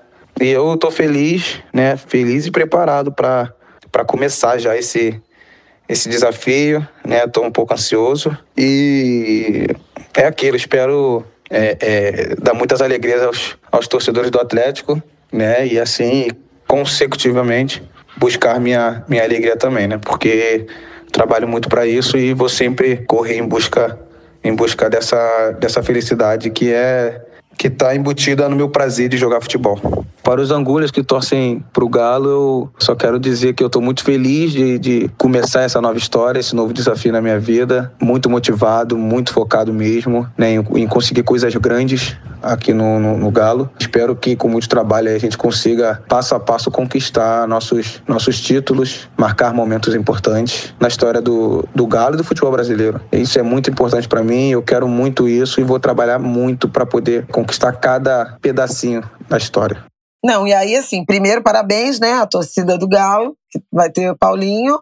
e a gente não perguntou nada intencionalmente, nada sobre time, expectativa, coletivo, etc. Porque o Paulinho vai ter uma apresentação formal e eu acho que ele tem que falar isso a partir do clube, não é aqui no Angu. Então a gente foi respeitoso em relação a, a isso, a esse protocolo. Então, torcedores do Galo, fiquem atentos, né? À apresentação, atentos, atentos e atentas à apresentação dele. Foi mais a nossa expectativa, curiosidade em relação à volta ao Brasil, né? E eu achei muito bonita a franqueza com que ele tratou da dificuldade de adaptação no exterior, né? Da dificuldade de adaptação à cultura, da saudade da família, em que pese ele ter ido, né? Com pai, mão e irmão. Então, esse pedaço de família que o acompanhou e vai acompanhar, vai continuar acompanhando não dá conta da, da demanda que ele, que ele tem, né? De Brasil, de, de contato com uma família, né? Um núcleo familiar mais ampliado. Eu achei muito muito bonito, muito maduro, né? Dele falar dessa dessa falta e dessa dessa dessa dificuldade. Vários Sim. atletas passam, né? Especialmente quem tem relações muito intensas com, com o próprio país, com a própria cidade, com a família e seu círculo de relacionamento. E a outra coisa que eu queria chamar muita atenção é, mais de uma vez, eu acho que na resposta também sobre saúde mental, e nessa em que ele fala da volta ao Brasil, o Paulinho fala de uma forma muito madura, muito honesta, sobre a alegria que ele busca com o ofício, sabe? E eu acho isso bonito, muito bonito. Primeiro, porque ter alegria né, no exercício do ofício é, é saudável, é produtivo, né? Te faz render melhor. E acho que nos humaniza, no sentido que eu já falei aqui no Angu e vou repetir rapidamente, para pessoas negras é muito difícil pensar em felicidade, alegria no ofício, porque de modo geral o que tá que se apresenta primeiro para a gente é o sustento, é a necessidade de sustento, né? A necessidade de botar comida na mesa, de ajudar nas contas de casa. Então, assim, eu acho muito algo revolucionário quando uma pessoa negra, e em particular um jovem negro, caso do Paulinho, se permite falar em alegria no exercício do ofício, em felicidade no trabalho. Isso não está posto para muita gente, né? E apresentar a felicidade, a alegria do, do ofício como um valor a ser perseguido. Não é, nem, não é sempre sobre felicidade, trabalho frustra, trabalho entristece, tem derrotas, especialmente no, no caminho de um, de um atleta né, de, de alto rendimento, que participa de competições, mas ainda assim, a felicidade, a alegria é uma meta.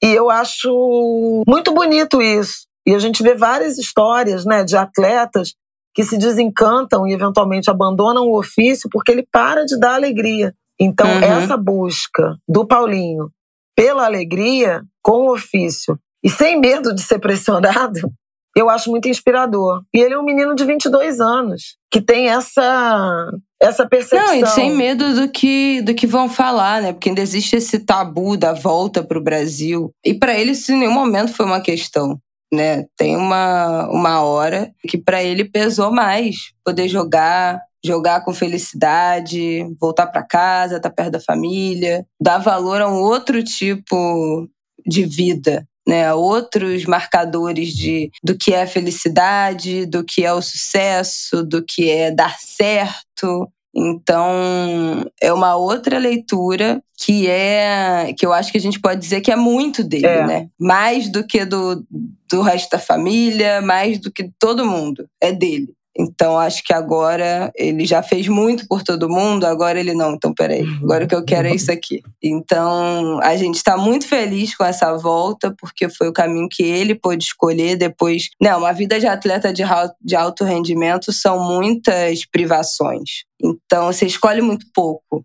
Né, da sua vida, da sua rotina, dos seus caminhos. Ainda jogador de futebol, a gente tá, a gente, a gente fala isso, né, que é um produto. Você tem, você tem um agente, você tem o seu empresário, você é uma é um produto que vai de um lugar para o outro, vai sendo jogado para cá e para lá. Então, numa vida de muitas privações e de tomadas de decisões que às vezes você não tem exatamente muito como dizer não, você tem que abraçar essas grandes oportunidades, poder agora, depois de, disso tudo, de fato fazer uma ter uma, um momento de escolha, poder escolher. Não, o que é melhor para mim agora é isso. Sem se importar com o que, que vão achar, com o que, que vão falar, como isso vai repercutir, mas não que não tenha. Foi uma decisão muito pensada, mas foi uma decisão que é para ser feliz. É, agora é a hora de, de, de ser feliz, como ele falou, de voltar a jogar com alegria, de estar perto da família, de buscar um pouco desse, desse porto seguro, desse ninho, desse lugar de conforto. Não preciso nem dizer que a gente, né?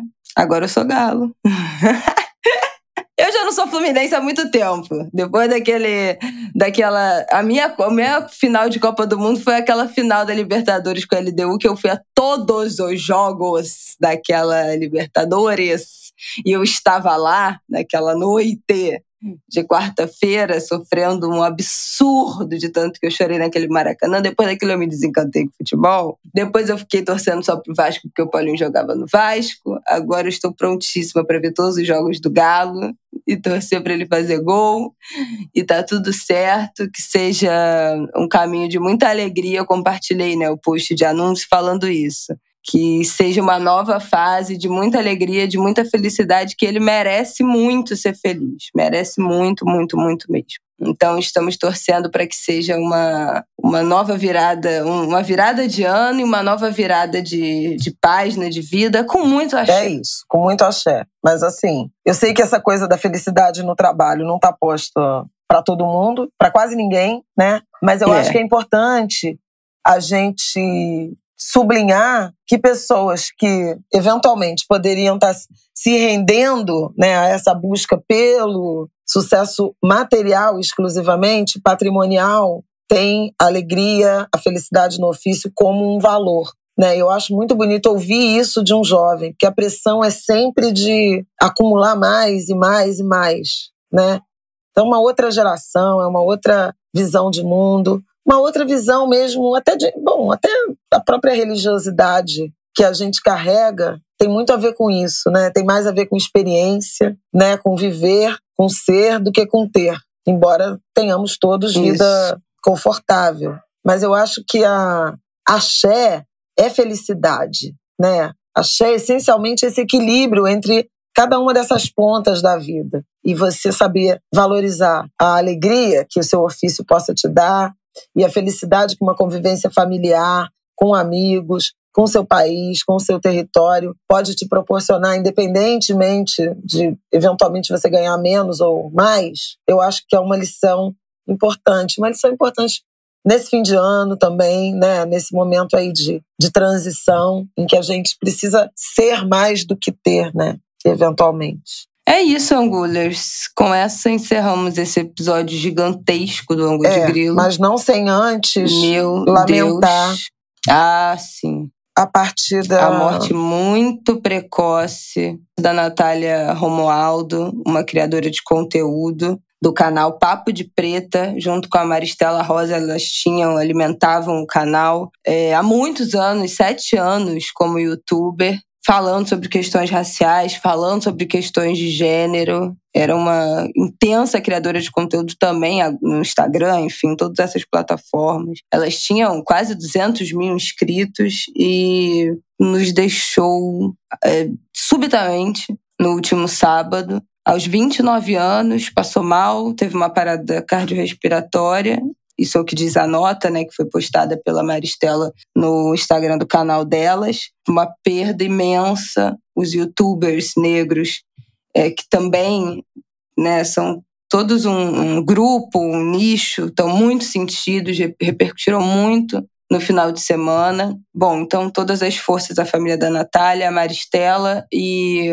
o trabalho delas é eterno, né? Foi posto no mundo e, e tá aí canal Papo de Preta, com sete anos de história, de arquivo, sobre questão racial, sobre questão de gênero, duas mulheres negras retintas conversando, falando, expondo suas opiniões.